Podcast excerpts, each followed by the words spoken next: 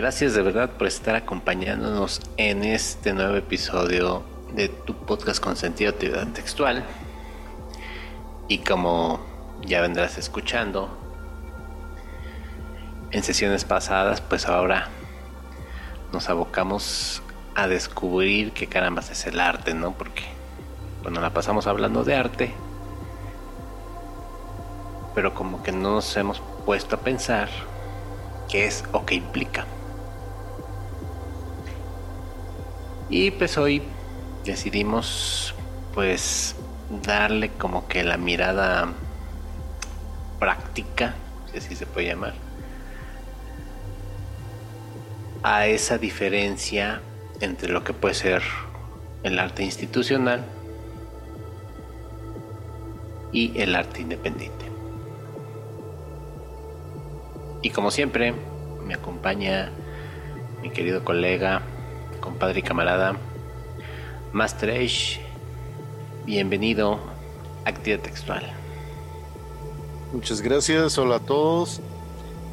Hoy nos toca profundizar un poquito en esas relaciones extrañas que se dan en los grupos humanos.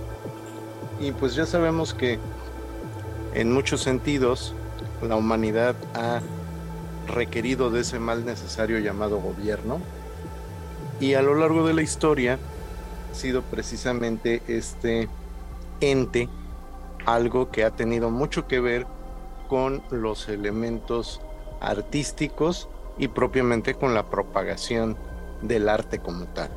Así que, pues hoy estaremos platicando de esto. Se va a poner bueno. Pues sí, y pues a darle que es mole de olla. Y platicábamos en ocasiones anteriores sobre esta pequeña historia de la evolución del arte y cómo las instituciones religiosas tuvieron muchísimo que ver, sobre todo en el Renacimiento, ¿no? Con estos mecenazgos, en los cuales pues, eh, pues las grandes autoridades eclesiásticas hacían pedidos, ¿no? Artistas que ya conocemos, ¿no? Como Rafael, Da Vinci, ¿no? Leonardo, Donatello, Splinter, todas las tortugas ninjas. este y bueno, ahí tenemos grandes obras, ¿no? La Capilla Sixtina, este David, ¿no? Todas estas que son como que ya los referentes clásicos, ¿no? Cuando hablamos de, de Renacimiento, pues ya nos imaginamos eso, ¿no? Ya lo tenemos en, el, en la memoria colectiva. Tiempo después, como bien platicas, Master, pues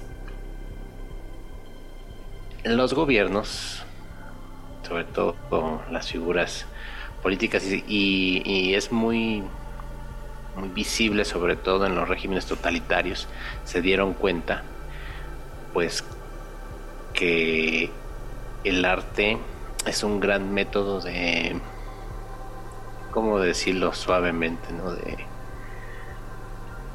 de moldeamiento ideológico. Y pues ahí tenemos, por ejemplo, el cine del Tercer Reich, ¿no? Estas películas hechas ex profeso como propaganda para mm, pues vamos a decir que encauzar al pueblo no hacia, hacia ciertos ideales o también cubrir verdades que no le son cómodas a todas no menciono a los gobiernos de tipo fascista porque es muy muy marcado, ¿no? Y, si vemos, por ejemplo, el arte de la Unión Soviética, ¿no? Estos carteles, estas, este, estos colores, estas eh, estéticas, ¿no? Que son muy, muy, muy, muy, muy, muy significativas, ¿no? Que las vemos y sabemos precisamente que, que estamos hablando de la URSS o de países socialistas, ¿no? y cómo ha permeado su uso, ¿no? Inclusive si, si nos vamos aquí a Latinoamérica, donde también hay regímenes, pues, no sé si se llaman los másteres socialistas, será lo correcto, pero bueno, digamos que son como que medio medio copias de. Mira, ahí, ahí yo voy a, retomar una opinión de Joaquín Sabina. Em, en una de sus canciones hace referencia a que em, por Sebastopol pasa una línea del metro y varias comparaciones exageradas dentro de las cuales queda muy claro que todo este asunto de la parte del socialismo pues existe hasta donde es conveniencia. Y que a fin de cuentas pues todos los socialistas terminan siendo capitalistas. Con tintes o sin ellos. Y una de las formas que tenemos de identificar esto pues es la historia que ha tenido nuestra tierra y de aquí para abajo. Pues tan solo veamos un poquito ese colonialismo yanqui en que fue terminando en la instauración de regímenes totalitarios, em, algunos llamados dictaduras, algunos otros pues simplemente largas presidencias que el pueblo justo y sabio decidía en su momento. Exactamente. Y, hago mención de toda esta, de toda esta, pues vertiente, ya que hace poco estaba yo viendo un documental y precisamente hablaba sobre este, este, este momento de la Guerra Fría. Hay imágenes de un desfile en la URSS, desfile militar. y, y, los banderines, en la, pues sí, el fondo, vaya que está atrás de, este, del, del pal, de palco, ¿no? Del palco, pues tiene las figuras de, no sé si Marx, Stalin, ¿no? Y otros ahí, líderes socialistas, ¿no? Con una, con una, este, una estética muy, muy, muy particular me llamó poderosamente la atención porque si ustedes nos están escuchando en México, son mexicanos como nosotros, hay un gran parecido con muchas de las imágenes que estaba utilizando el actual gobierno.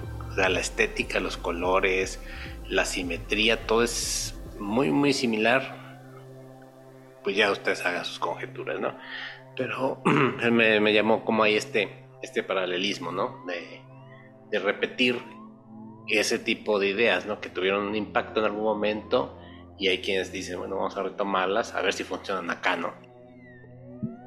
Sí, fíjate que eso tiene mucho que ver con la parte del inconsciente colectivo y con algunas de las cosas que los sociólogos identifican como tropos, en el sentido de que tenemos ya como que preestablecidas que algunas cosas tienen que ser de alguna manera en particular como lo que mencionabas tú ahorita de la estética de lo socialista, que tiene tintes muy, muy particulares, y de la misma forma, eh, diferentes expresiones que inclusive pueden llegar a ser eh, sonoras o de otro tipo, pues tienen esa cierta carga.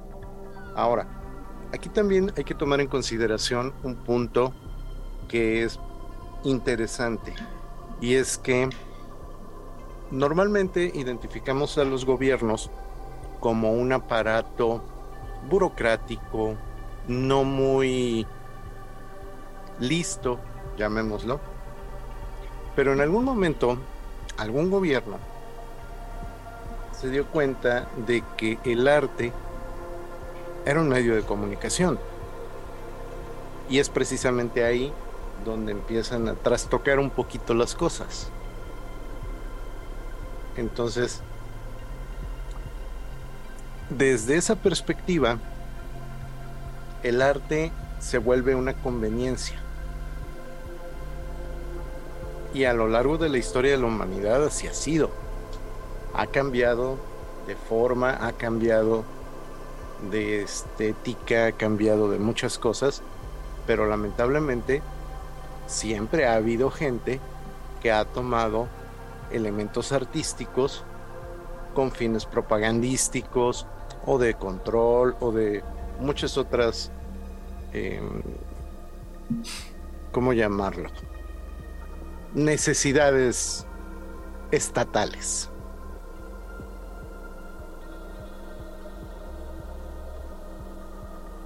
Sí, es un método muy, muy, este, socorrido.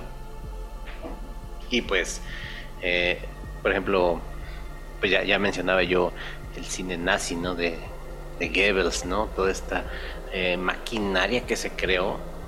Es sorprendente como eh, en esta época de guerra, de pues de tanta necesidad de llevar recursos ¿no?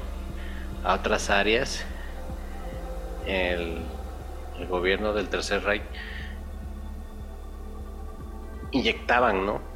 tanto dinero a, al cine, al cine, al cine nazi,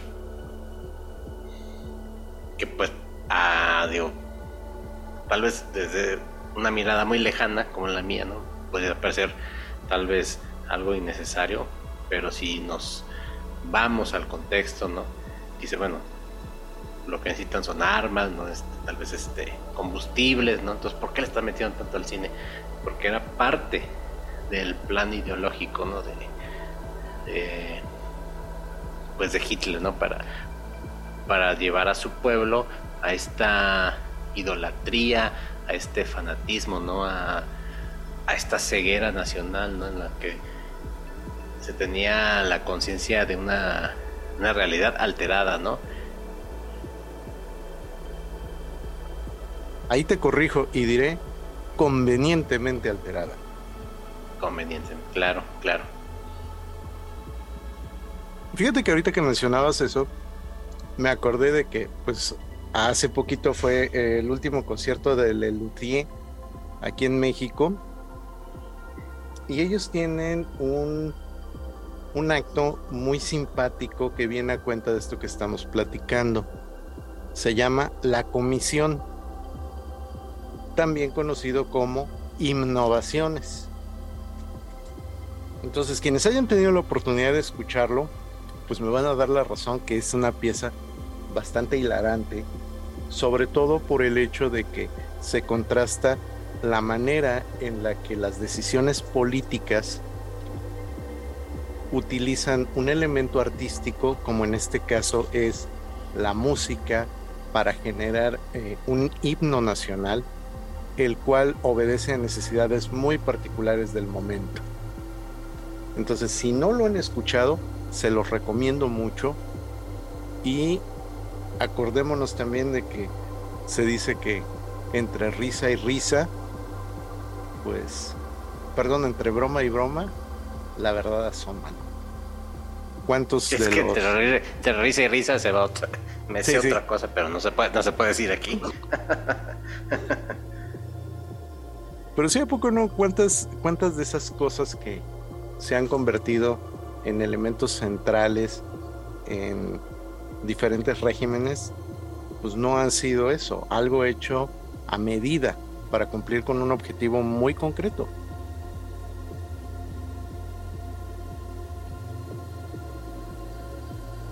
Sí, no solo o sea, del, de, de aquel lado, ¿no? Sino también por acá, por nuestro continente, también tenemos muchos ejemplos.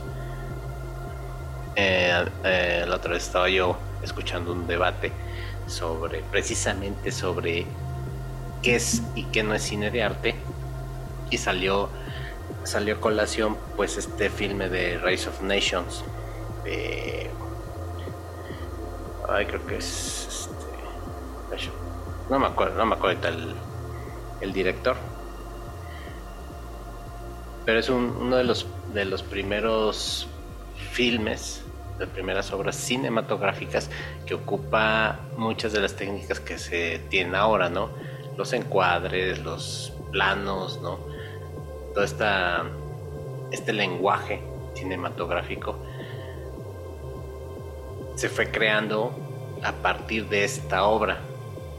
Y la polémica es si no han visto el corto, yo creo que tal vez como mero, mero este interés científico conocerlo, porque pues tiene, ya que es lo que menciono, este, estos primeros esbozos de lo que sería el, el cine como tal, como lo conocemos actualmente, pero pues tiene la característica de que pues sale el Ku sale este, hay un retrato muy fiel de lo que era la esclavitud en ese tiempo. A, las personas afrodescendientes pues se les coloca en un papel pues muy humillante, ¿no? A final de cuentas es un documento que retrata perfectamente la historia de los Estados Unidos en esa época. Y por lo mismo no tiene algunos adeptos y muchos enemigos, ¿no? Que lo defienden, bueno, pues es porque es como un documento valioso por la técnica, pero el contenido es lo que mm, nos deja así como que mm, cómo lo podemos este, manejar. Inclusive creo que está en el archivo del Congreso de los Estados Unidos. Pero pues, volviendo al tema, pues igual, o sea, de este lado también tenemos, de los capitalistas, también tenemos métodos ¿no? de uso del arte para generar o para encauzar ideologías. Oye, ahorita nada más complemento lo que mencionabas. La película es The Birth of a Nation es la de, dos, la de 1915, ¿no? Ándale, ah, Nacimiento de Nación, tienes razón, tienes razón. Ajá, entonces esa es la que dirigió Griffith. Ah, que de hecho él también hace, hace parte del guion.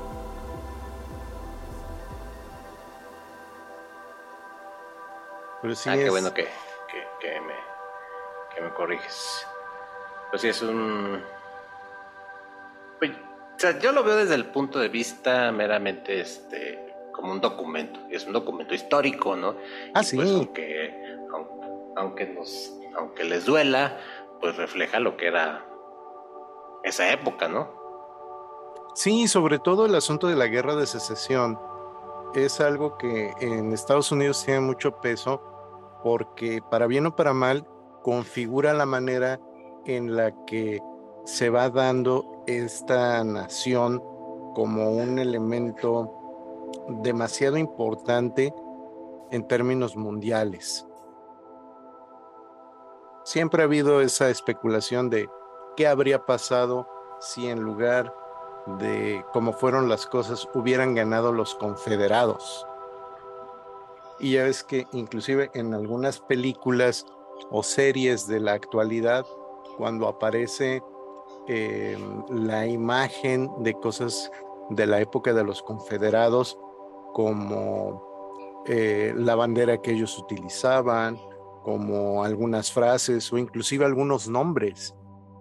No sé si te acuerdas que hace unos años hicieron un remake de la película de Los Duques de Hazard.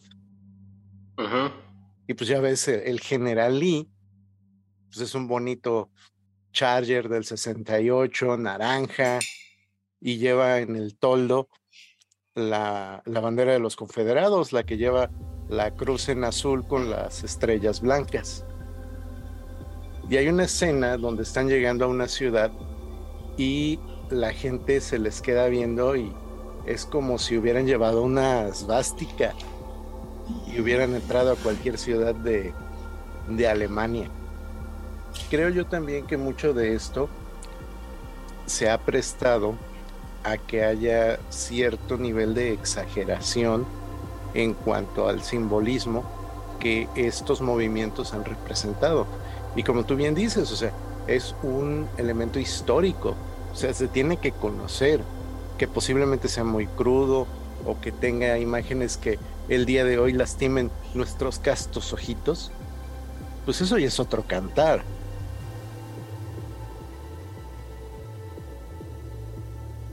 Qué bueno que mencionas eso, esa, esa ceguera, ceguera histórica, porque ha sido una epidemia que se ha propagado, yo creo que como unos 15 años hacia acá, en que se trata sobre todo en medios como el cine y un poco más en pues lo que era la televisión, ¿no? Ahora pues las plataformas de streaming donde se intenta, ¿no? Como que mm, pues sí ocultar o como decir no no pasó nada, ¿no? O sea, no no muestres este no muestres esclavo, no muestres este intentos de colonialismo, no muestres este este actos este imperialistas, ¿no?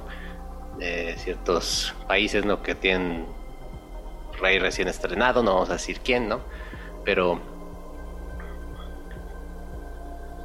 pero eso es, eso es algo que me causa mucho ruido, ¿no? Como tratamos de, de hacer como si no pasara nada, como bien mencionas con la bandera confederada, con la suástica, y,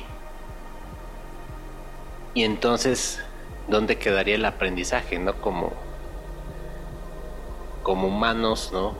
De lo que realmente pasó. Si estamos en esta época viviendo estos eventos, ¿no? Este tipo de, idealismo, de ideologías, ¿no? De nuevas corrientes de pensamiento, es porque ya hubo, quiero pensar, ¿no? Un crecimiento como humanidad. Pues creo que ahí sí, el día de hoy voy a empezar a, a tener algunos puntos en contra contigo. Porque dale, dale pues lamentablemente la misma cultura de la cancelación es una de las muestras de que desafortunadamente no estamos avanzando tanto como deberíamos.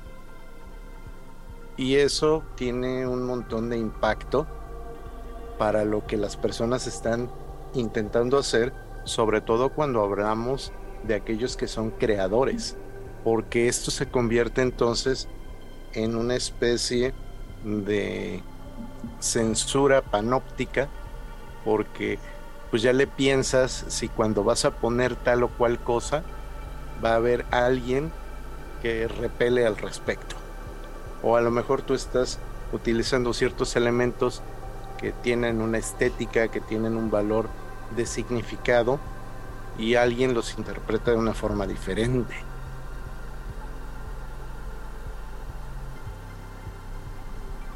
Exacto, es como poner un velo, ¿no? Un filtro eh, que embellece y edu, este, vuelve todo más, más dulce, más bonito, ¿no? Para que, digamos, ah, pues no, la historia no era tan, tan cruda como la pensábamos. Eso sí. Ahora, retomemos aquí uno de los puntos con los que iniciamos, que a mí se me hace que son de los que pesan ¿Qué tanto este aparato gubernamental, llámese monarquía, despotismo, democracia entrecomillada, democracia sin las comillas, em, totalitarismo o cualquier otro de los ismos. En mi opinión, en mayor o en menor medida, todos lo han utilizado algunos quizá con un poco más de elegancia, algunos quizá de una forma un tanto cuanto más burda, pero creo yo que ninguno se salva de haber utilizado a personas, a creaciones de las personas y sobre todo a ideas de las personas para asociarlas con sus respectivos movimientos o planteamientos ideológicos. No, totalmente de acuerdo. Creo que es. es yo creo que en, las agendas políticas es como los primeros puntos, ¿no? La famosa imagen oficial, ¿no? Donde se da por sentado, o se.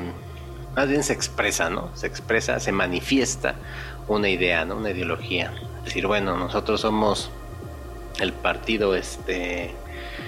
El partido color sandía y nuestra ideología es esta, ¿no? Y pum, ¿no? les va este desde la tipografía, ¿no? Los colores que vamos a utilizar, ¿no? El lenguaje que vamos a usar, ¿no? Que qué figuras o qué este inclusive qué personajes van a ser nuestra carta de presentación ante los que están subordinados a nuestro gobierno, ¿no? Ahorita que mencionabas eso, me acordé de que hace algunos años tomé un diplomado en análisis político.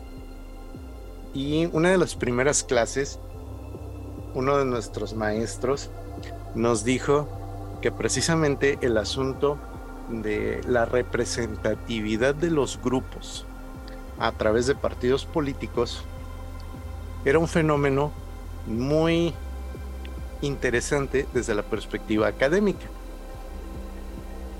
Y nos explicaba algunos detalles. Uno de los que más se me quedaron porque la verdad es que me dio muchísima risa fue que este señor, chileno por cierto, lamentablemente no me acuerdo cómo se apellida, pero es mi tocayo, nos decía que llega a ser tan impactante este asunto de que las personas se agrupen, tengan una identidad y que este grupo de una u otra forma tenga ideales que manifestar, que inclusive las incongruencias que se plantean desde los orígenes de los grupos, la gente las pasa por alto. Y las pasa por alto porque su mismo aparato propagandístico se encarga de darles un significado distinto. Y el ejemplo está bien simpático. Nos decía, a ver, ustedes aquí en México tienen el Partido de la Revolución Democrática. Entonces, no, pues sí. A ver, piénsenle tantito. ¿Qué revolución es democrática? O sea, para empezar por ahí, no puede haber un movimiento que trastoque todo el, status quo y que sea consensuado. Entonces es, una incongruencia, no, no, puede existir una, una revolución que sea democrática. Y ahora, tienen otro partido similar, que es el Partido Revolucionario Institucional. Pues es la misma cosa. ¿cómo vas a tener un partido con esas características? O sea, ¿cómo va a haber un...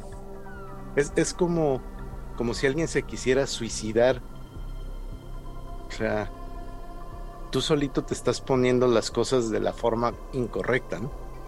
Pero si vemos todo lo que hizo durante sus años de reinado el famosísimo PRI, pues yo creo que ni siquiera los detractores más fuertes del régimen explotaban esas incongruencias.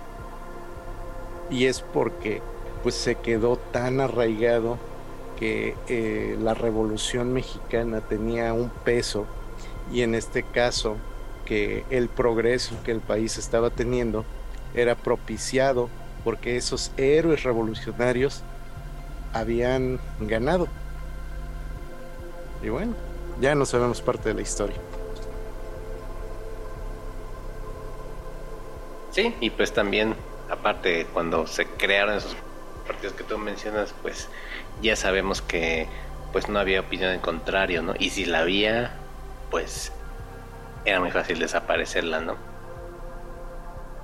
¿Quién era el presidente que decía nadie, aguanta, nadie aguanta un cañonazo de 50 mil? No me acuerdo. Ese sí, dato no te lo manejo. Pero bueno. Pero ya que estamos aquí en, terrenos nacionales, yo quiero traer a la mesa mm, un tema que inclusive pues es, es, considerado una de las corrientes de las artes plásticas netamente nacionales, que es el muralismo. Oh, sí es de principios del siglo XX, después de la revolución. Porque acuérdate que ahí los que empezaron a hacer los grandes murales, como Siqueiros, como Rivera y todos ellos, fueron cuando ya eh, todo el asunto revolucionario había cuajado. De hecho, pues es precisamente Vasconcelos el que le pone el lema a la UNAM y es precisamente esa ese interés de, de poner el arte y la ciencia al alcance de la gente, lo que empuja a esos artistas que pasan a ser artistas del régimen.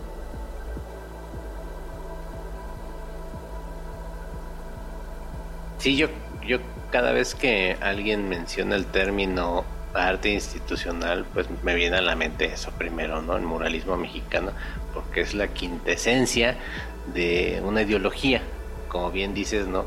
Un, México por revolucionario, que una nación pues nueva, joven, que venía de muchos años de tribulaciones, de invasiones, de movimientos internos, ¿no? De, de una, una, una época muy difícil en la que se saltaba de gobierno en gobierno, de liberales a conservadores, ¿no? Hubo este presidentes que duraron muchos años, hubo que duraban unos días, ¿no? Entonces fueron movimientos muy difíciles, una nación pues en pañales, ¿no? Sin experiencia, que buscaba su identidad, ¿no? A la par que quería entrar en este mundito de la modernidad, ¿no? Quería salir de, de ese país rural, ¿no? que para las épocas de las que platicamos, pues yo creo que échale que era un 80% de zonas rurales, ¿no? De zonas campesinas. Sí, que fácil. Ocupaban el país, ¿no? Realmente, pues las ciudades eran las grandes, ¿no? Guadalajara, este, México, la Ciudad de México, Puebla, que empezaba por ahí a crecer más, ¿no? Y algunas otras ciudades del norte, pero pues básicamente era la capital y todo lo demás era provincia, ¿no? Como decía Chabelo. Ándale. Entonces, sí, porque decían los amigos de provincia, ¿no? Todo es provincia si no es el DF, ¿no? Ahora se De hecho, ahí te hago un paréntesis rapidísimo. Que a ver, a ver. Según yo, precisamente el término provincia se fue utilizando de forma un tanto cuanto peyorativa porque precisamente eh, el centro de desarrollo era la capital del país y en alguna ocasión se mencionaba que el interior de la república era también uno de esos conceptos que buscaban hacer la diferencia. Y en ese sentido, dices, pues la capital del país es lo que está más adentro del interior de la República, válgase la rebusnancia. Y esto es pues también muestra de esa ideología que de una u otra forma tiene que permear como pues en este caso nosotros que estamos en la capital pues somos diferentes a todos los que no están en la capital. Es muy chistoso que lo menciones porque sí, cuando en el programa de Chabelo decían, vamos con los amigos del interior de la República, pues yo me imaginaba, no, pues los que están en el Estado de México, ¿no? O en Tlaxcala, ¿no? En Hidalgo, digo. Pero no, son todos los que están en la República fuera de, de la capital, ¿no? Entonces siempre, siempre me causaba mucho, mucha extrañeza y bueno, yo, yo estoy, yo estoy, yo creo estar dentro de la República, ¿no? Entonces, ¿por qué? Pero bueno. Cosas, cosas que pasan de... Ah, dime.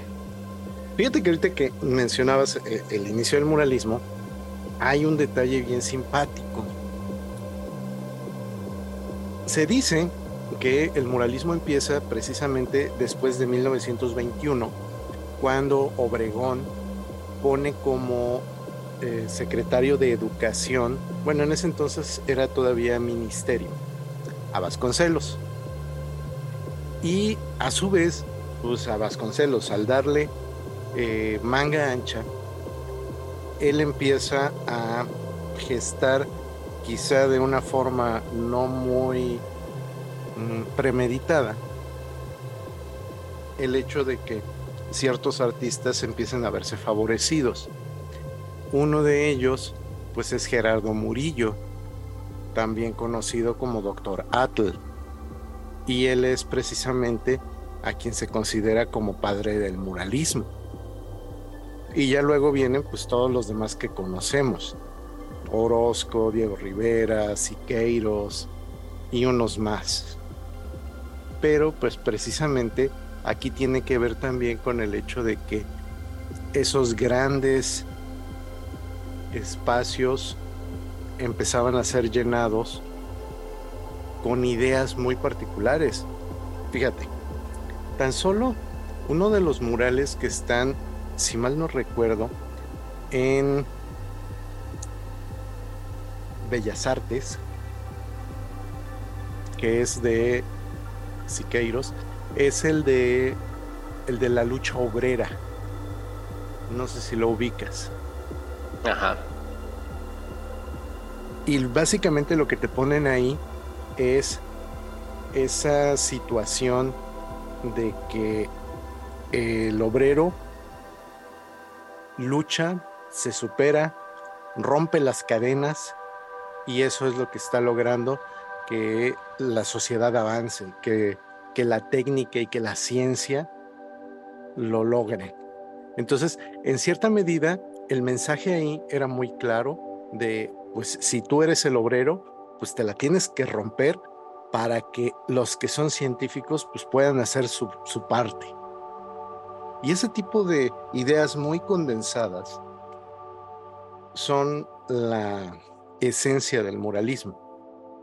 Y desde mi perspectiva también parte de lo que todo esto lleva implícito, pues es ese adoctrinamiento masivo.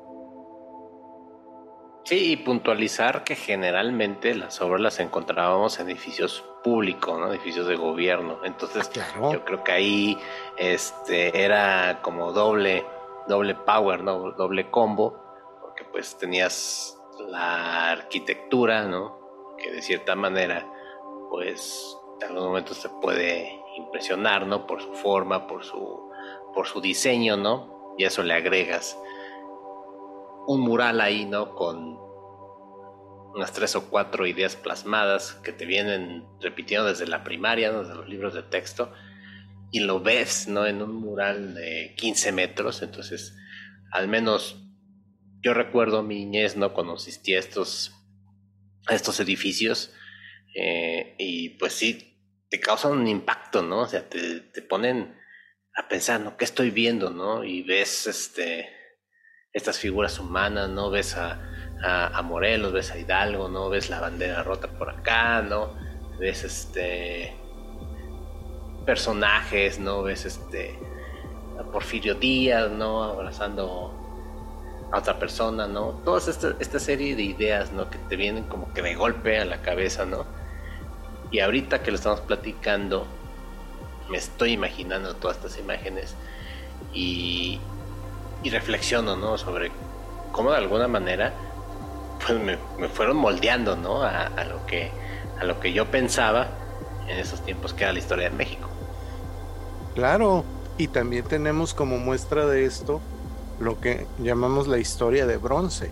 O sea, ¿quiénes son esas figuras que decoran las plazas y los parques? ¿Qué poses tienen esos hombres? Y cuáles son los méritos que históricamente se les atribuyen para que en determinado momento tengamos hacia ellos prácticamente un culto cívico. Eh, uno de esos casos tiene que ver, por ejemplo, con Miguel Hidalgo. Nosotros vemos la efigie de, de Hidalgo en billetes, en monedas, a lo largo de los años. Lo vemos en plazas públicas, pero resulta de que cuando atrapan a Hidalgo, lo fusilan, lo decapitan. ¿Y qué es lo que la misma historia nos dice? Que las cabezas de ellos que eran los iniciadores del movimiento quedaron expuestas en rejas de metal en la misma alhóndiga de granaditas. Por lo tanto,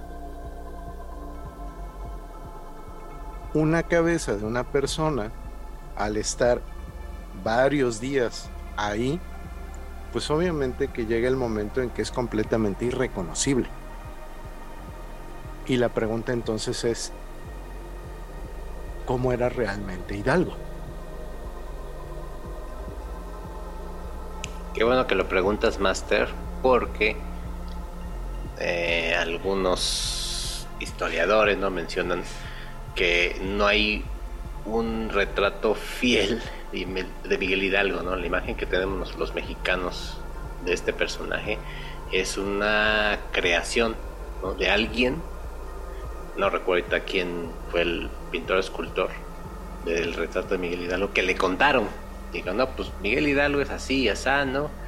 Es un vato así de este alto, bla, bla, bla, el pelo así, ¿no? Él se lo imaginó y lo dibujó, ¿no? Y ya de ahí, pues se quedó como para el recuerdo. Dijeron, no, pues ¿saben qué?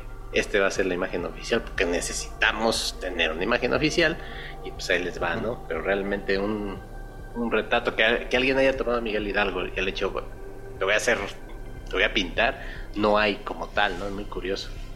Sí, cosa que no sucede con, con Benito Juárez, por ejemplo, porque de Benito Juárez le hacen la máscara mortuoria.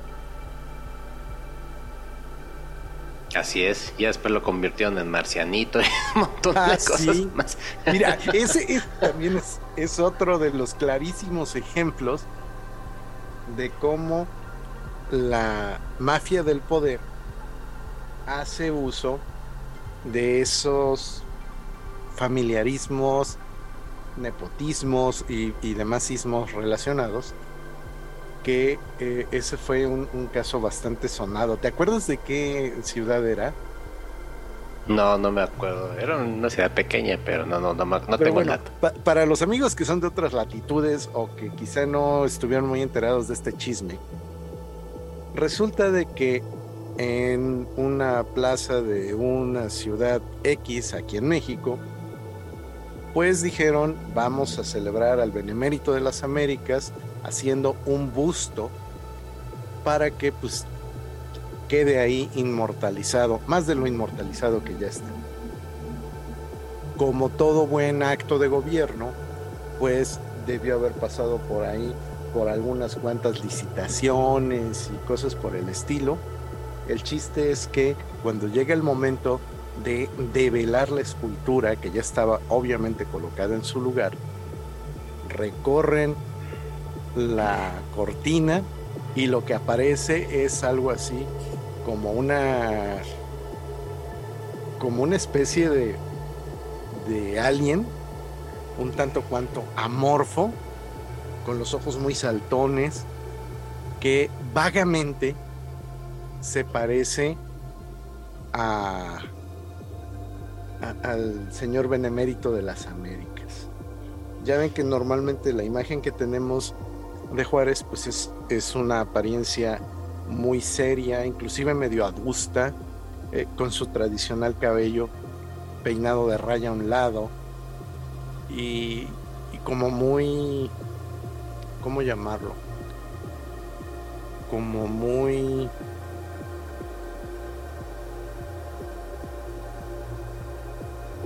Como muy tosco y pues vamos viendo esta cosa que aparte, no me acuerdo si fue por el tipo de material que utilizaron o si estaba pintado, pero también era de un color nefasto y eso se hizo viral. Si es que aplicaron de yo tengo un primo que lo hace más barato. Ándale, exactamente. Neta que creo, no, bueno, si me hubieran dado plastilina yo creo que me hubiera salido algo parecido, pero pero bueno, cosas que, que pasan en nuestra bella, bella política mexicana. Oye, me acabo de acordar de un detalle simpático de eso. No me acuerdo qué periódico sacó el costo de la escultura. 1500 pesos. Gas. No, ahí sí, sí. Comentarios, ahí busquen, busquen Benito Juárez Alien, Benito Juárez extraterrestre, ya. y ya se darán cuenta de, de qué canamas estamos hablando. Pero bueno, retomando lo que hablamos de, esta institucionalidad, ¿no? En la. En, en, en los en los medios, en los edificios públicos, ¿no? el muralismo, toda esta implantación, no sé si está bien dicho implantación, pero bueno, implantación de ideas en nuestra, en nuestra cabecita, tiene una cabeza de, niños, porque pues desde la primaria nos empiezan a bombardear con estos eh, datos y esta forma de pensar y de ver la historia nacional de cierta forma, pues sí, vaya que realmente, o sea, ahorita mientras seguimos platicando, sigo pensando, ¿no? Todas esas ideas que traigo en la cabeza desde mi infancia.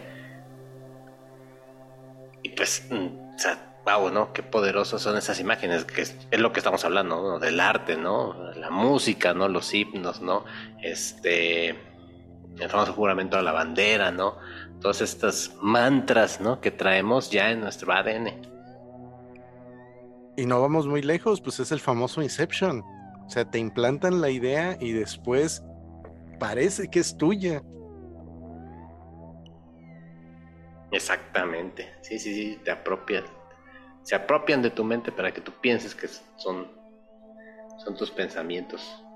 Ahora, otra de las cosas importantes en todo este contexto es que así de la misma forma como los diferentes regímenes le van dando pues un poquito o un muchito de espacio o de o de mm, facilitarle el escenario a ciertos artistas para que realicen ciertas obras, pues obviamente está el lado oscuro de la luna, la parte de esas personas que no pertenecen al régimen, no necesariamente porque sus opiniones políticas o ideológicas sean contrarias. Muchas veces es simplemente porque pues no estuvieron en el lugar adecuado en el momento adecuado. Y de ahí, obviamente que muchos de los movimientos artísticos subversivos pues tienen que ver precisamente con intentar mostrarle a la gente pues esa otra perspectiva. Y al menos aquí en México, parte de lo que ha sido un tanto cuanto subversivo de forma histórica, pues ha sido el cartel o ha sido también la caricatura. Y en muchos casos, lo que podemos ver al respecto, pues son críticas sociales bastante intensas, pero caracterizadas por este humor que hace que las cosas sean más digeribles, pero no por eso muchos de los autores se salvaron de ir a caer unos cuantos días a la cárcel o de recibir unos cuantos eh, estímulos artísticos en formato de madera sobre la espalda y la cabeza. o en forma de plomo, ¿no? Bueno, sí, esos son los más graves. Sí, y eso que mencionas, pues claro ejemplo tenemos a José Guadalupe Posada, ¿no? Con sus ilustraciones de la, de la Catrina Garbancera, que en sus inicios pues era una sátira del porfiriato, ¿no? se mencionaba esta clase alta, se ridiculizaba a la clase alta, ¿no? Y los mm, eh, las canonjías, ¿no? De las que gozaba contra eh, la gran pobreza que sufría toda la población fuera de la Ciudad de México, ¿no? Y que ahora pues se ha convertido en un símbolo nacional a partir de que precisamente Diego Rivero, uno de los muralistas, le puso ropa a la Catrina Garbancera y y la convirtió en pues ya un icono, ¿no? Ya internacional. El Día de Muertos y la Catrina pues no es Día de Muertos, entonces, curioso, ¿no? Como esta evolución de una sátira, de una burla, ¿no? Eh, se convirtió ahora en un símbolo nacional, que ahora inclusive los gobiernos lo utilizan, ¿no? No, y no solo los gobiernos como el nuestro, sino también hasta los representantes de las altas esferas como el MI6. Ya ves que la otra vez vino el James Bond, se trepó al micro, llegó al Zócalo Eh, y entonces nació la bonita tradición del desfile de Día de Muertos en la Ciudad de México. Exactamente. Monumental desfile.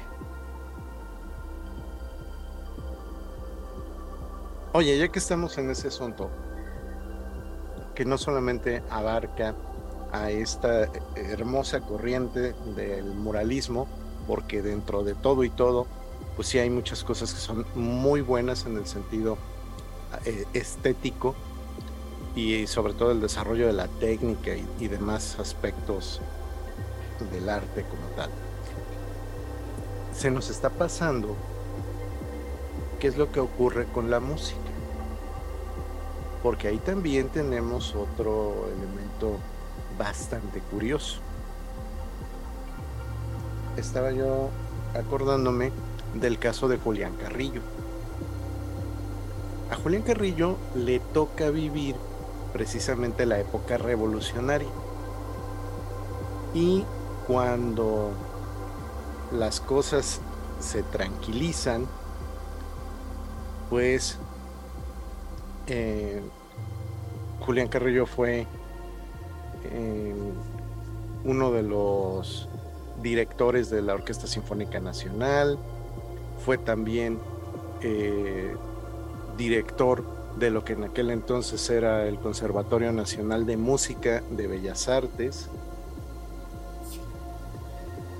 Y lo simpático es que siendo un sujeto tremendamente talentoso,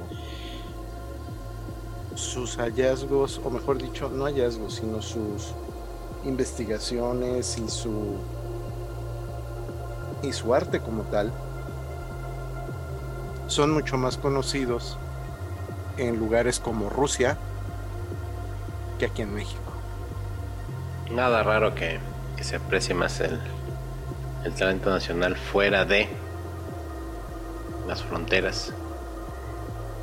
Y sí, sí, el caso de, de la música, inclusive yo me voy todavía, me regreso ¿no? a, a la época revolucionaria cuando, cuando surgieron los corridos. Ah, bueno, sí, sí. Revolución donde ya se, se cantaba de la situación, se cantaba de, de las batallas famosas, de los caudillos, pero también se criticaba, ¿no?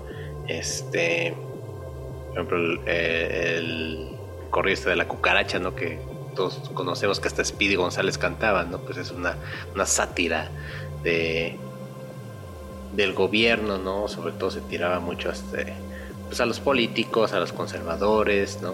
a los caciques de las haciendas, ¿no? Se les creaba su, su corrido, ¿no? Era esta forma en que el pueblo se manifestaba en contra de una idea, ¿no? O de un, de un humano, ¿no? De un, de un líder, ¿no? Oye, entonces esto de los narcocorridos no es nuevo? Mm, pues es que los narcocorridos tal vez sería como una beta que surge de los corridos donde se ensalza eh,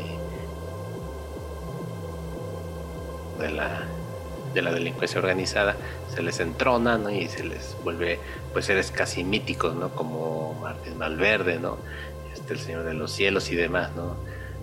pero yo creo que pues sí va un poquito por ahí ¿no? de, esta, esta forma en como, como el pueblo eh, expresa sus ideas ¿no? cómo expresa su su admiración por o su repudio contra, ¿no? Ándale. Sí, fíjate que en ese sentido, creo yo que la parte eh, no sé si sea correcto decir la parte ética tiende a mostrarse como de una forma más simple.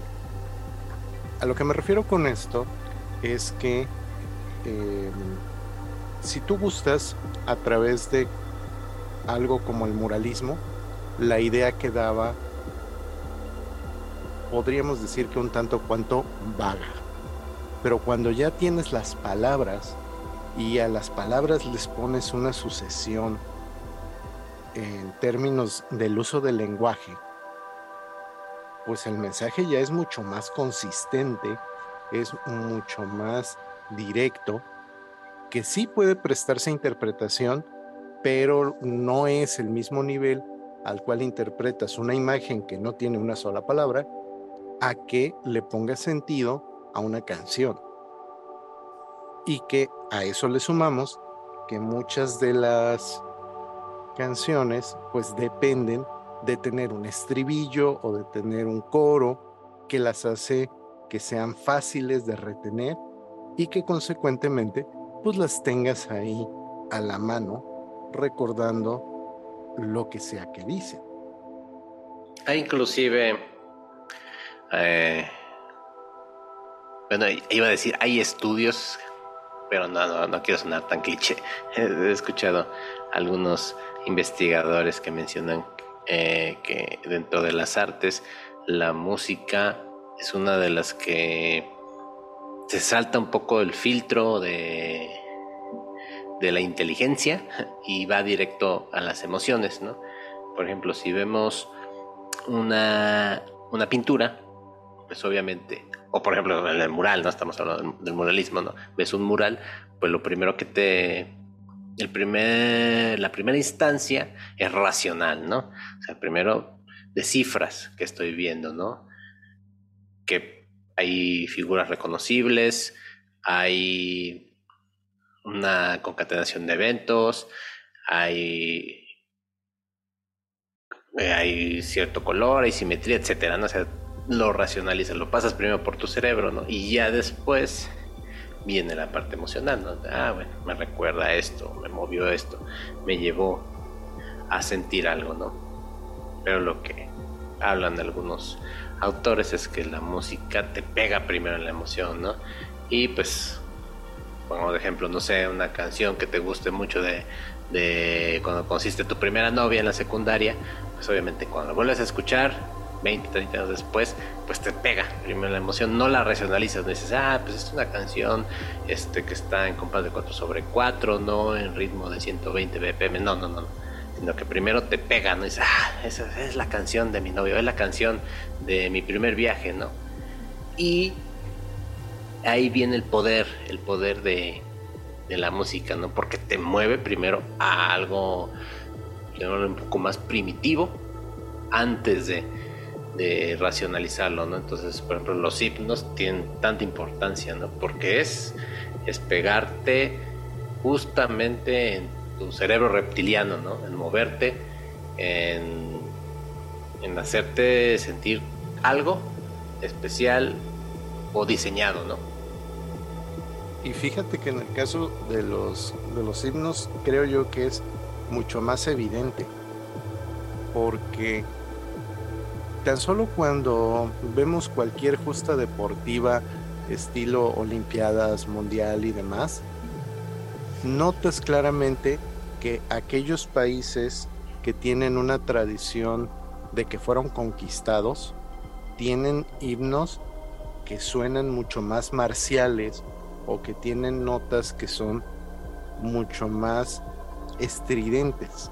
Y en cambio, los países conquistadores son diferentes sus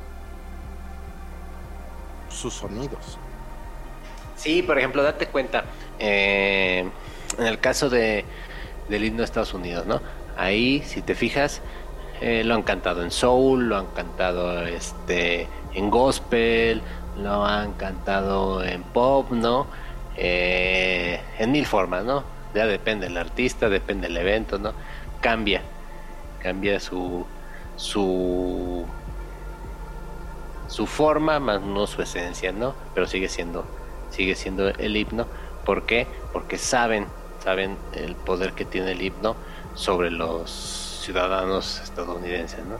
Y pues moldearlo a algún tipo, por ejemplo, en el caso del gospel, pues que se, trata de, de, llegar a cierto público, ¿no? A ciertas, a ciertas personas, ¿no? Y si lo vuelves un poco más soul, más funk, ¿no? Pues tratas de llegar a otras personas, ¿no? O a nuevas generaciones, ¿no? Y se va renovando y vas eh, alimentando esa idea, ¿no? Y es curioso porque, por ejemplo, aquí en México, pues inclusive es este es casi un delito, ¿no? Este modificar este el, himno nacional. Son los símbolos patrios, ¿no? La bandera, el himno y el escudo. La el escudo, ¿no? Que es la que si los modificas es casi uno te mandan a fusilar, ¿no?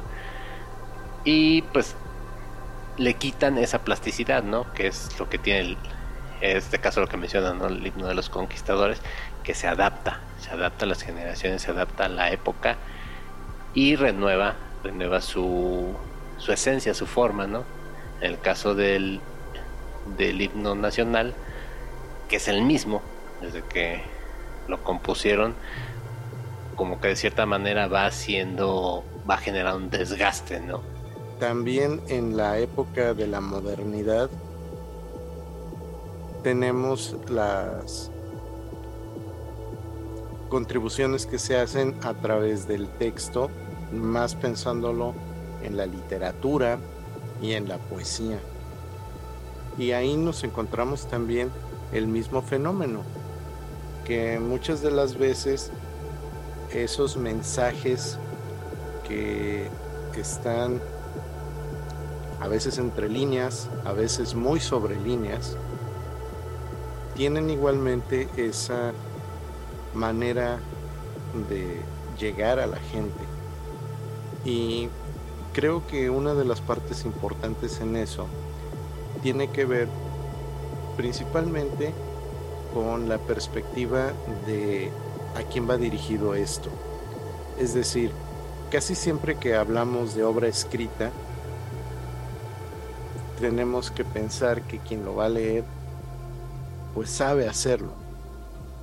Y entonces de una u otra forma, eso ya se convierte en un tamiz, que si pensamos en la época moderna, pues sí, el analfabetismo existe, pero ya en una proporción muy pequeña comparado con lo que era hace 100 años o 150. Y bueno, no sé en otros países cómo será, pero, pues al menos aquí en México, nosotros tenemos los famosos libros de texto gratuitos, que son con los que se ha enseñado a generaciones y generaciones, y que eh, pues tienen las cosas que se necesita que la gente sepa.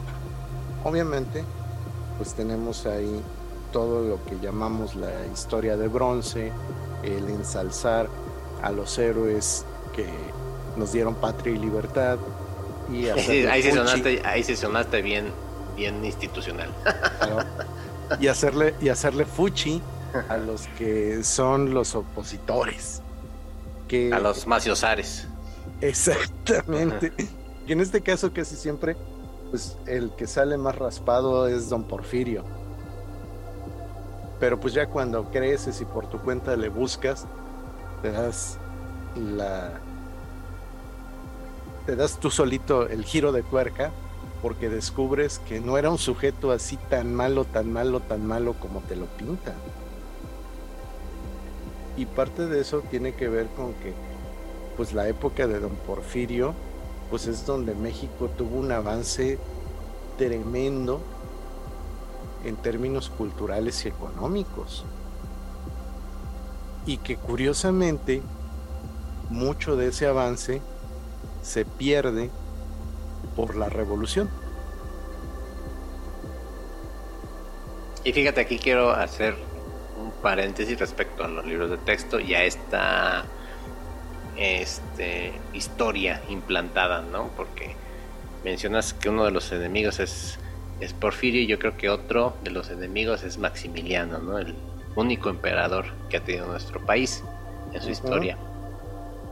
Pero su esposa, la emperatriz Carlota, la emperatriz loca, ella fue la que creó los libros de texto gratuitos. Fue su idea.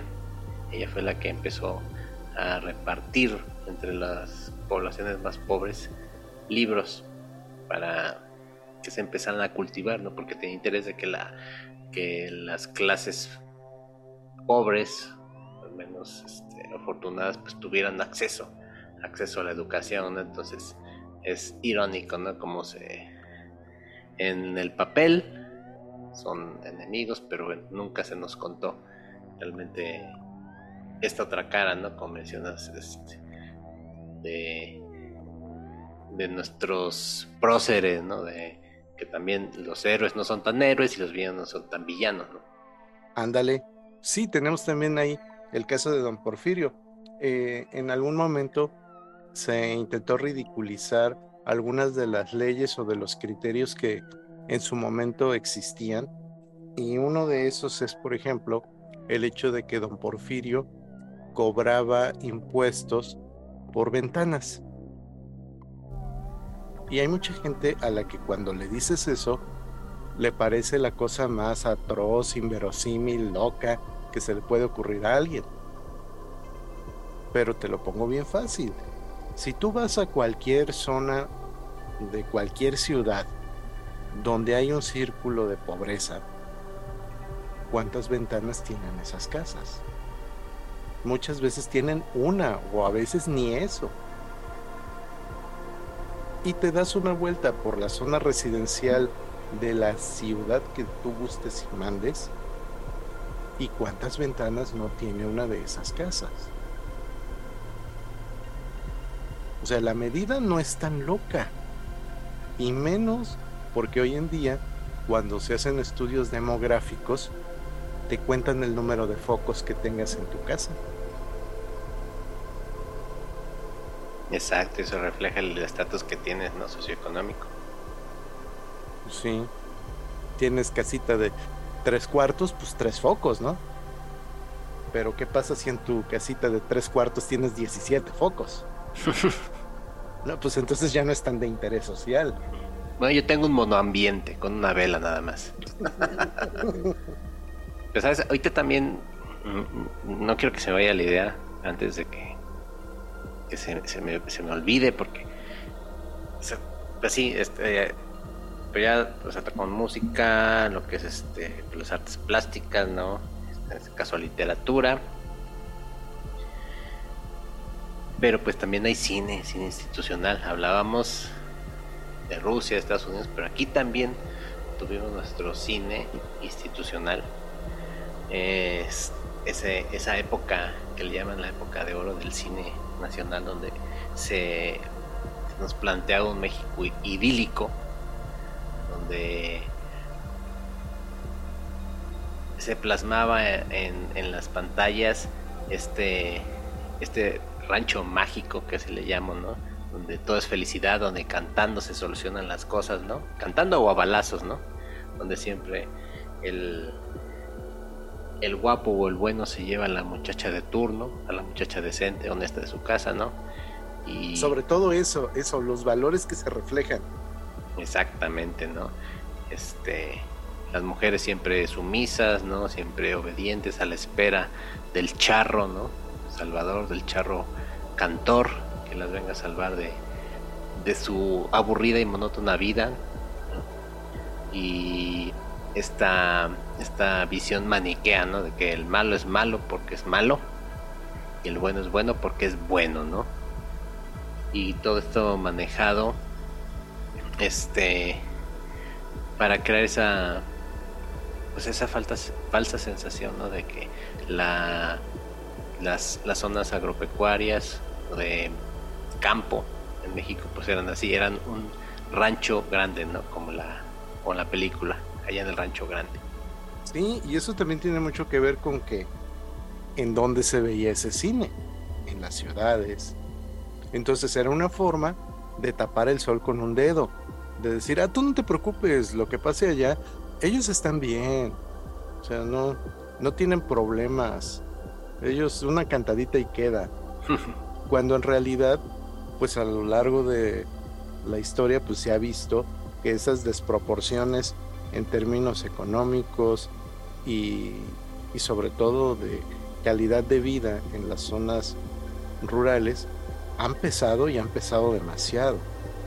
Y si no fuera así, no tendríamos entonces esa migración que hizo que la Ciudad de México y las otras metrópolis se convirtieran en estos monstruos de ciudades a costa de que las zonas de producción rural pues se quedaran desatendidas.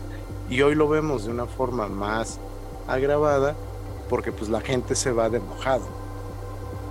Sí, es muy muy curioso este esta época cinematográfica de, de nuestro país. Es es un cine muy bonito, o sea, no lo voy a negar. Son películas que también están implantadas en mi cerebro desde mis años más mozos pero que trayéndolas a esta plática, a esta charla, pues sí, ¿no? no podemos sacarla de, arte institucional, porque pues de cierta manera moldearon nuestra forma de pensar del el mexicano debe ser, sobre todo el hombre, ¿no? Debe ser macho, debe ser aguerrido, debe solucionar las cosas a golpes o plomazos, ¿no? Y la mujer pues debe, debe estar siempre en casa, ¿no? Este, debe ser este, esposa negada, ¿no? Y las que las que se rebelaban pues eran consideradas de la vida fácil, ¿no? De la vida galante, las, las, tachadas con la letra escarlata, ¿no? Es esta forma de ir creando, moldeando la pues voy a decirlo, la personalidad de los mexicanos que tenemos actualmente, ¿no? Mucho se debe a ese a, esas este, manifestaciones artísticas. No, por supuesto que sí. Y fíjate, a mí me ha tocado verlo ahí en el changarro donde le hago al Godín, porque han habido casos en donde se le ha negado el trabajo a personas no porque no tengan la capacidad intelectual o la experiencia, sino porque eh, no, es, le, gustan las mujeres, eso está mal. O, por ah, cosas como, es que no tiene apariencia ejecutiva. Ah, caray, apariencia ejecutiva. Ajá. Eso se le aplicaron a, un conocido cuando fue a su entrevista porque no fue de traje, entonces no tiene apariencia ejecutiva. Y dices, pero pues si no va a ser un sujeto que esté atendiendo una iStore, estar en un escritorio contestando el teléfono y trabajando con una computadora. Pero pues esa es la idea que, que tienen muy arraigada muchas personas. O también, por ejemplo, eh, el creer que las mujeres no deberían tener mejores puestos porque se les ocurre embarazarse cómo se atreven. Y también la idea, ah, yo sé que no voy a echar a muchos encima, pero por ejemplo en el caso de, eh, de uno de los mayores, o que si no el más grande cómico que ha tenido eh, en la historia nacional, que es Cantinflas, Mario Moreno, eh, que en su en sus inicios, ¿no? que actuaba en carpas, pues obviamente él se dedicaba a satirizar, no a hablar de política, a burlarse de la situación económica del país, ¿no? Y tiempo después cobra éxito, se vuelve una superestrella máxima del cine mexicano de esos años y se institucionaliza. Yo creo que al menos en Latinoamérica todos hemos visto el agente 777, ¿no? El, el bombero atómico, este, el señor Doctor, ¿no? Todos estos personajes que se repiten de una película a otra y esencialmente el mensaje que nos envían es que eh, el mexicano o el ciudadano promedio mexicano que es pobre puede aspirar a más siempre y cuando se mantenga noble, ¿no? Se mantenga puro de corazón, ¿no? Que puede lograr sus sueños, ¿no? Que puede aspirar a más, pero debe mantener esa, esa blancura, esa virginidad, ¿no? De que tienen todos los pobres y que los malos siempre van a ser los ricos, ¿no?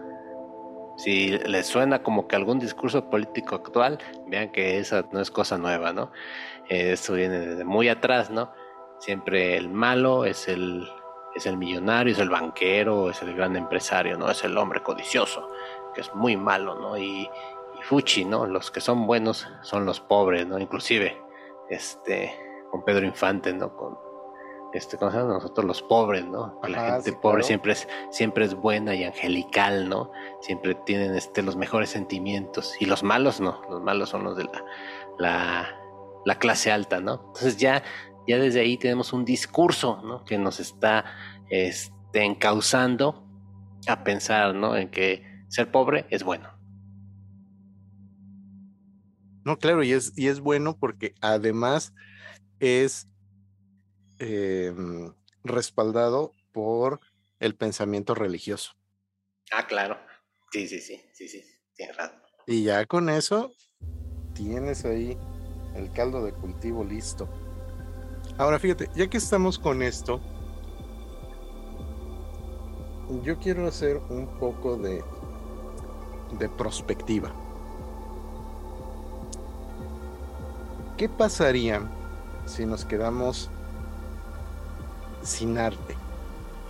No como la típica catástrofe de fin del mundo de las películas de desastre, sino como esa decisión de un aparato de gobierno que diga, el arte no lo necesitamos porque la gente no necesita, o mejor dicho, porque la gente no debe tener esa excesiva emotividad. ¿Te suena como, como algo? Sí, ahí mira, fíjate, ahí hay varias aristas, ¿no? No nos vayamos muy lejos, ¿no? La situación actual. Por ejemplo, estímulos culturales o artísticos que hay, pues son muy pocos, ¿no? Tal vez por ahí el PECDA, ¿no? O algunas becas que se otorgan por ahí, ¿no? O sea, pero en esencia,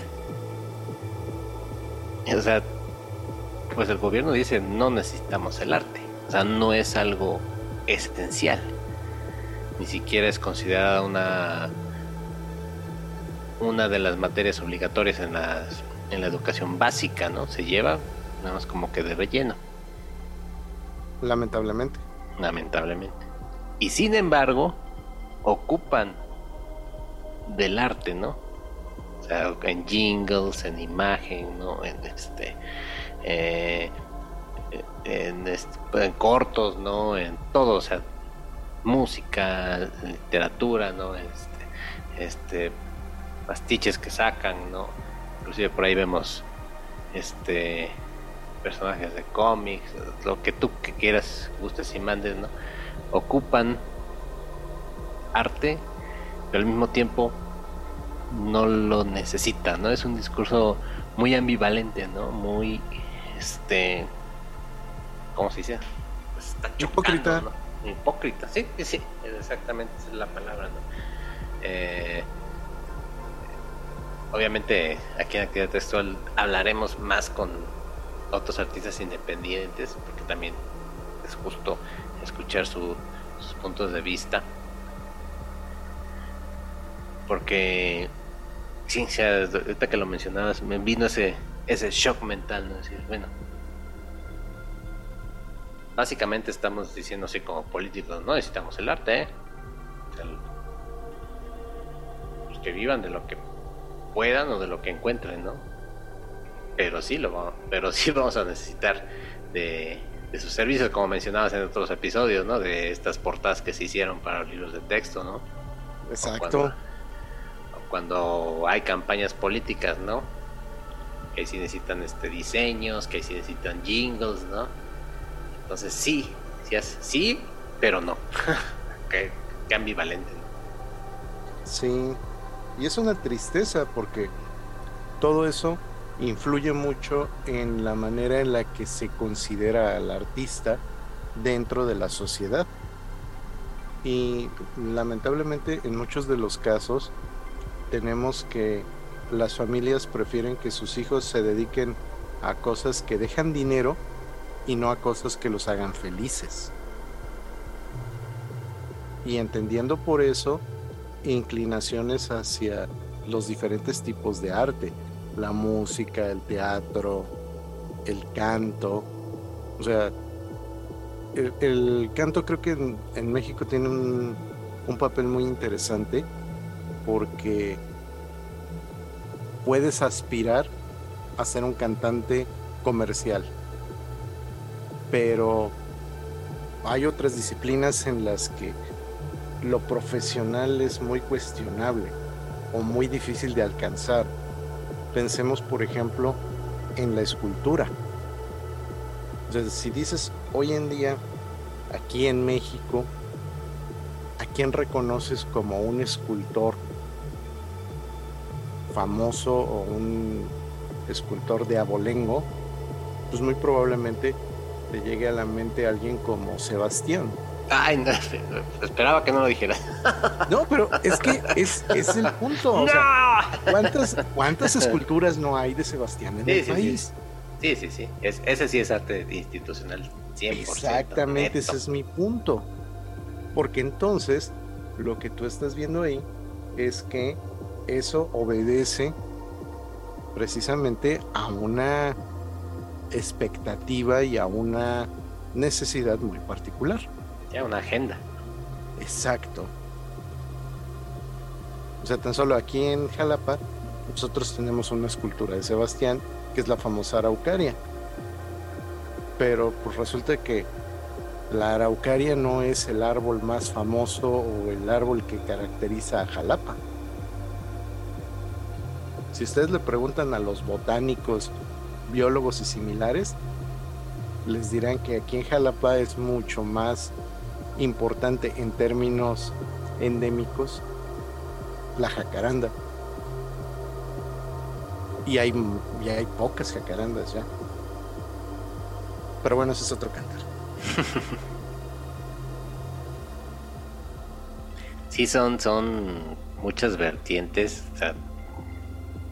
porque, por ejemplo, aquí te, te promociona una cartelera cultural, ¿no? Como como esa, ese interés que tiene el gobierno por apoyar o por dar difusión a las actividades culturales y sin embargo yo lo platico con experiencia personal, o sea, como artista independiente no te pagan, ¿no? sí, haz tu espectáculo, tu show, tu concierto, tu muestra, no te vamos a pagar. Porque es, un, es, es algo público, ¿no? Es algo que se va a dar al pueblo, ¿no? O sea, como que es un favor. Entonces, por un lado aquí me pongo mis moños de que soy un gran difusor de la cultura, pero por detrás no estoy pagando al artista, ¿no? Qué irónico. Y bueno, déjame decirte que ahí la culpa la tiene Vasconcelos.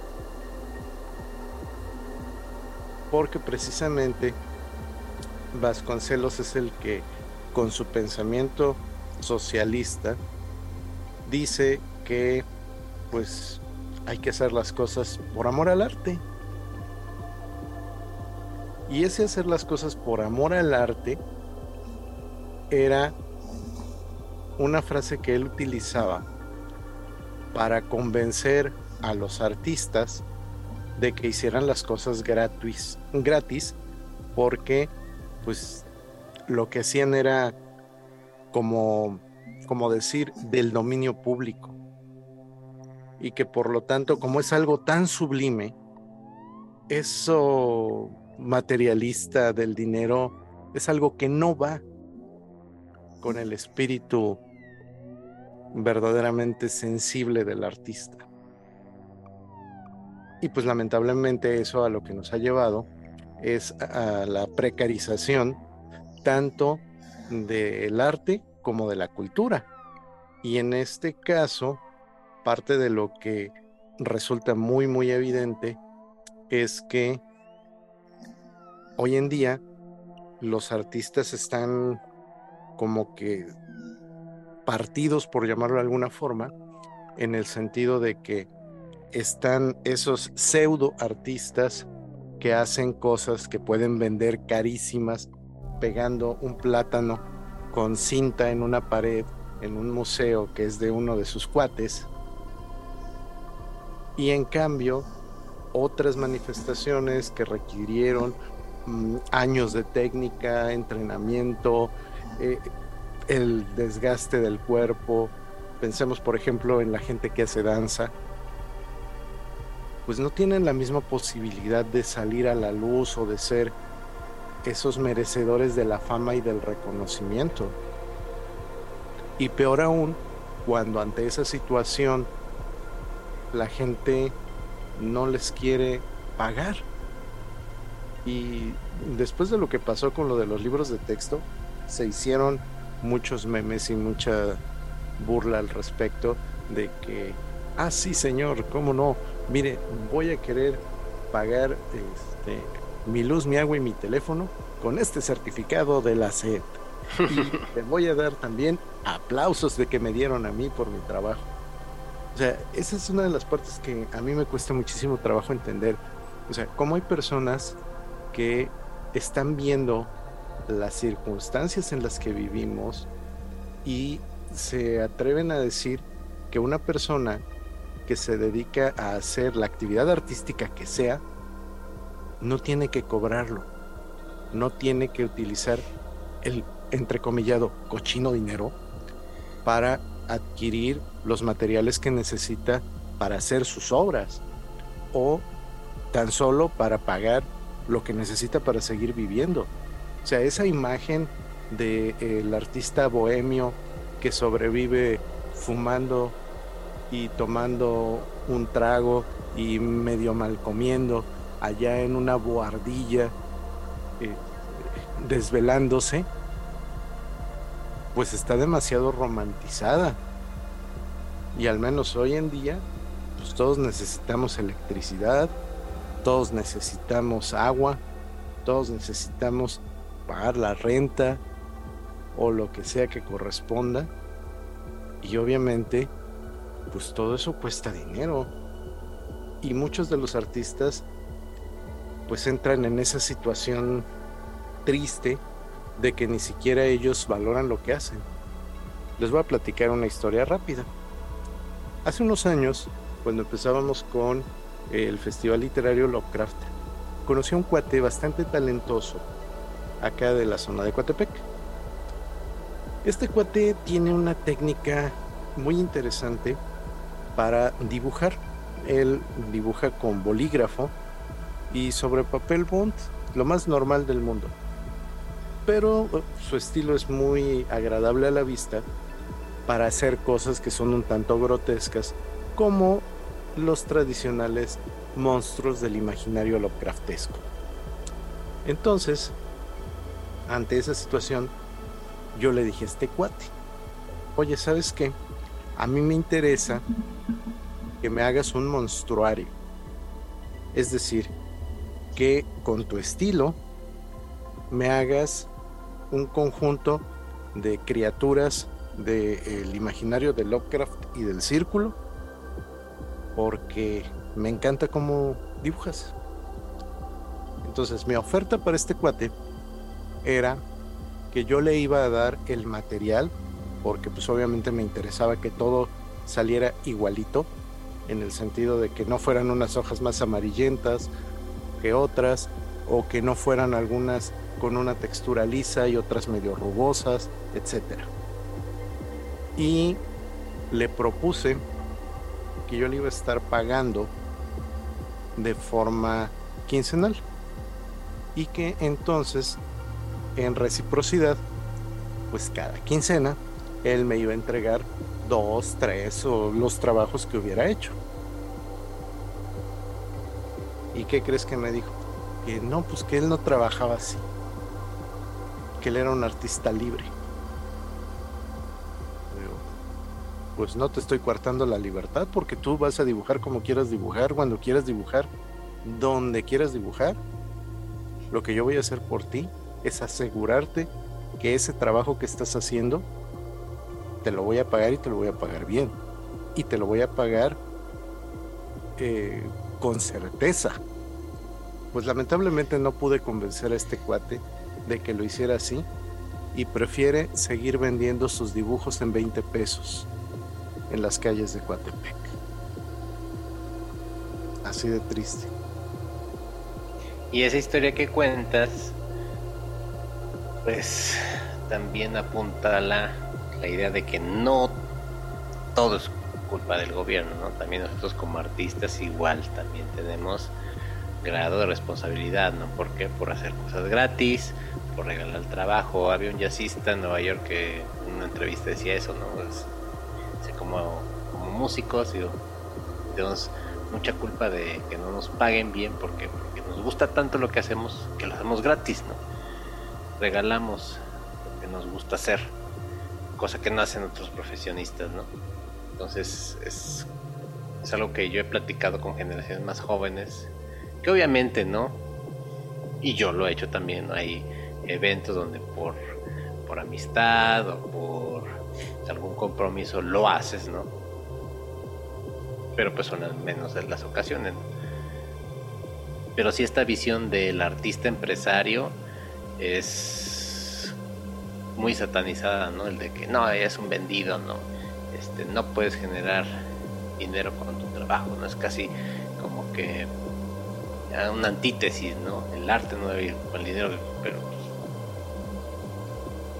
coño, pues este, las pinturas cuestan dinero, ¿no? Este, las cuerdas de una guitarra cuestan dinero, ¿no? Este, las zapatillas de, de cuestan dinero, ¿no? También como artistas hay que voltear esta forma de más bien modificar o evolucionar esta forma de pensar, ¿no? De que no, no debemos estar peleados con el dinero porque formamos parte de un sistema donde este es un medio para lograr algo, es una herramienta, no es el fin, pero sí es una herramienta que nos ayuda mucho. Sí, y fíjate que también es algo que, que no solamente es propio de la parte artística, sino también tiene mucho que ver con la parte cultural. En las ocasiones en las que he tenido acercamientos con personas que están involucradas, ya sea con la gestión cultural o con algún otro tipo de actividad directamente relacionada con esto, se alcanza a ver este tipo de razonamientos como, ¿cómo llamarlos?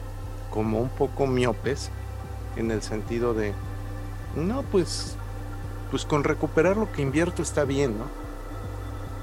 Es que, este, más que eso ya es ser ambicioso. pues sí, compadre, hay que ser ambiciosos, ¿por qué no? y, y es lo que hemos comentado en otras ocasiones. O sea, vas con el dentista el dentista obviamente te va a restaurar la salud en lo que es su conocimiento y capacidad y no le dices, le voy a dar dos aplausos porque lo hizo usted muy bien. Le, pagas lo que te diga que le vas a pagar y listo, ¿no? Hay algunos que son conscientes o que son cuates o que te dicen, ah, pues no hay bronca, mira, págamelo en dos, tres este, minutos y listo pero lamentablemente en la parte cultural también ha permeado que eh, es incorrecto pensar que lo cultural o lo artístico se haga con fines de lucro. Y pues para mí ahí sí hay un gran problema, porque ¿cómo quieres vivir en un mundo capitalista sin hacer uso de la función principal de este sistema, que es el lucro. Grandes ironías del mundo artístico. Sí, lamentablemente. Y pues, eh, pues actividad textual es un espacio que fue creado también precisamente para que podamos expresar este tipo de ideas y llegar a personas o artistas o jóvenes que estén en ciernes para que vayan moldeando. Iba a ocupar frase de tío, ¿no? Si cambiar el chip. frase de, de, pero sí, este, enfocarnos. A mí me gusta llamar a los artistas empresarios, ¿no? O sea, tu arte es una empresa, tu, tu obra es tu producto, ¿no? No tiene por qué estar, estar peleado en el momento en que como creativos empecemos a darle valor las cosas van a cambiar realmente. O porque estamos esperando que el gobierno nos resuelva y nos dé la panacea, no va a pasar. tiene que ser un esfuerzo al interior. Sí, que eso es muy, muy importante. Y lo que también es muy importante en ese mismo sentido es que mientras de que no hagamos esfuerzos por tomar esos espacios, por ocupar esos lugares, pues las cosas van a seguir igual. Porque si bien es cierto que muchos de los apoyos que da el gobierno, llámese municipal, estatal, federal, enfocados a, que los artistas tengan un poco de desahogo, pues lamentablemente eh, los mismos mecanismos tienden a ahuyentar a las personas.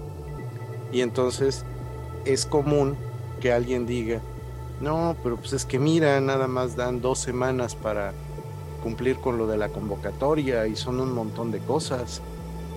O eh, cosas como, pues es que de todos estos 40 requisitos, pues nomás tengo 20.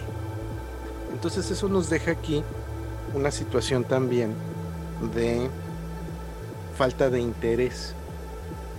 Porque si tú ya estás viendo que la convocatoria de este año te dice que necesitas demostrar trayectoria de cinco años, por ejemplo, y tú tienes esa trayectoria, entonces la parte que te tienes que cuestionar no es por qué se ponen burocráticos, sino por qué tú no tienes los comprobantes de tu trayectoria.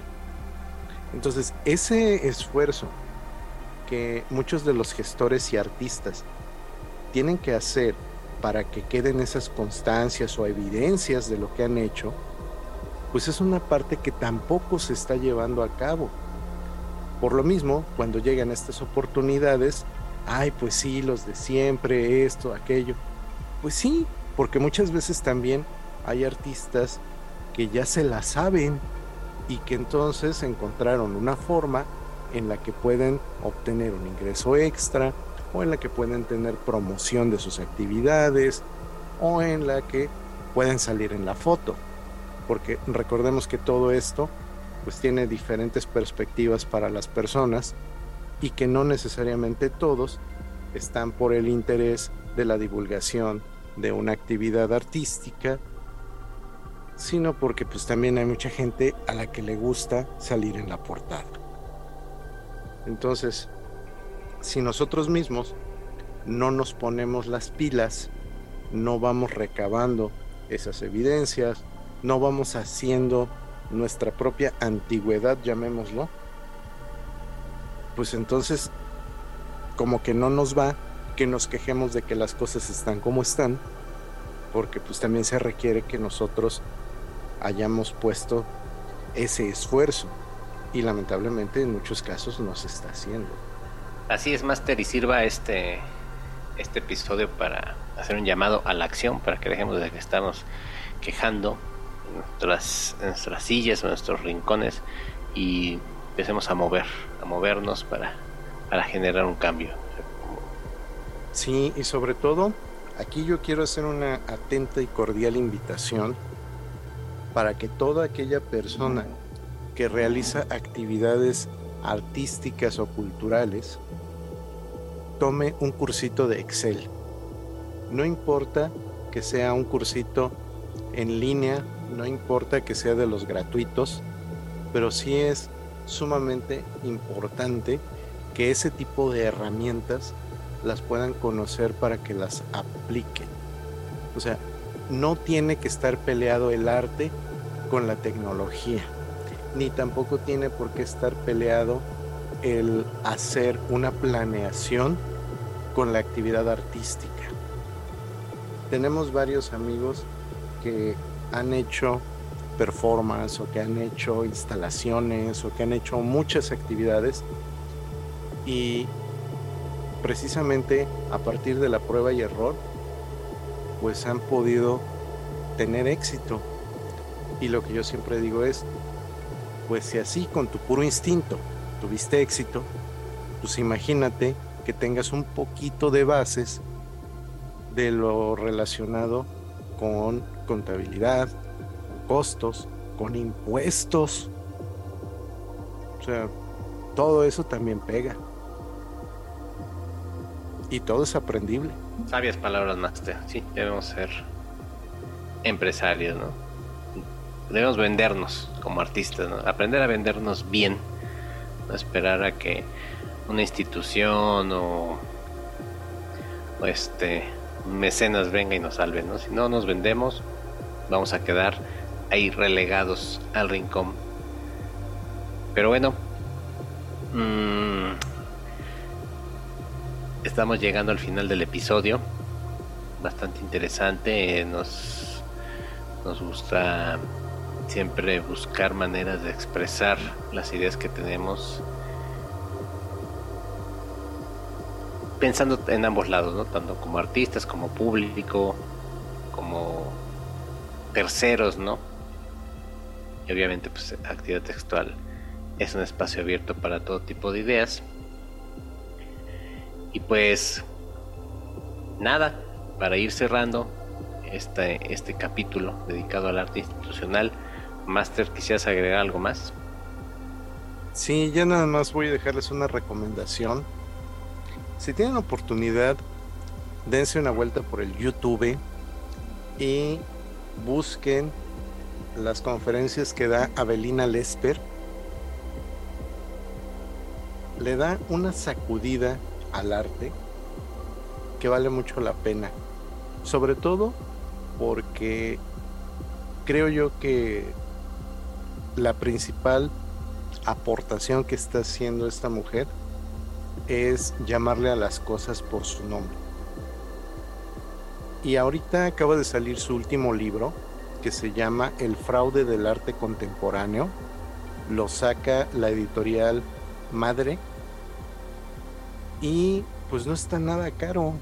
Se lo pueden encontrar en las grandes librerías por escasamente 10 dolaritos, díganse más o menos 200, 230 pesitos. Tenemos eh, algunos de esos ejemplares en varias de las ciudades grandes y pequeñas y si no, pues ahí está la tiendita del tío Jeff, y están algunas otras instancias en línea y obviamente siempre están los medios alternativos. Entonces vale mucho la pena que le den una leída a este libro porque pues sí, pone el dedo, la sal, limón y salsa tabasco y piquín en, en esa herida abierta que es es el arte contemporáneo. Entonces, ampliamente recomendado.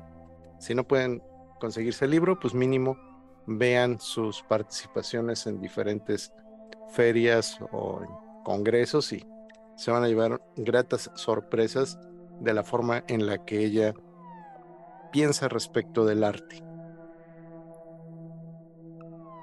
Excelente, Master. Bueno, también eh, puntualizar que a la fecha que estamos grabando este episodio estamos celebrando el Día de las Madres aquí en México, entonces Vaya un abrazo y una felicitación para todas las madres que escuchan activamente actividad textual.